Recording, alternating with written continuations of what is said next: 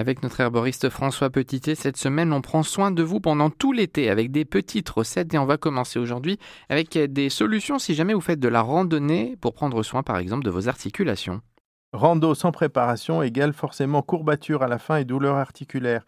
Et aujourd'hui, je vais vous apprendre à faire une huile de massage pour euh, contrecarrer ces courbatures et ces douleurs articulaires, entièrement naturelles, avec une base huileuse, et on va choisir des choses qui nous rappellent un peu les vacances.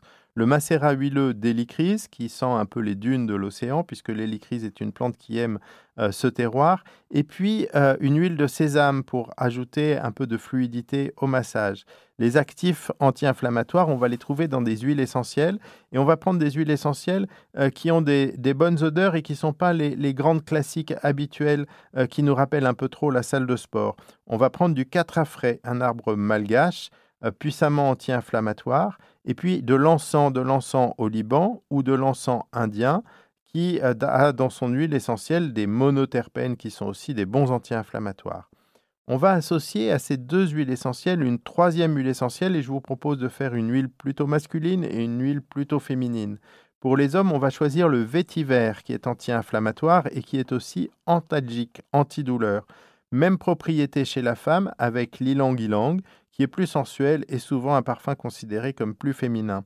Donc voilà deux recettes, une plutôt pour madame, une plutôt pour monsieur. On va les doser à 10% d'huile essentielle et pour rappel, 10% c'est une goutte d'huile essentielle pour 9 gouttes d'huile et les mêmes précautions d'emploi que d'habitude avec des préparations à base d'huile essentielle, c'est-à-dire faire un petit test cutané pour vérifier la tolérabilité et ne pas employer euh, ces solutions chez les femmes enceintes et chez les enfants de moins de 6 ans.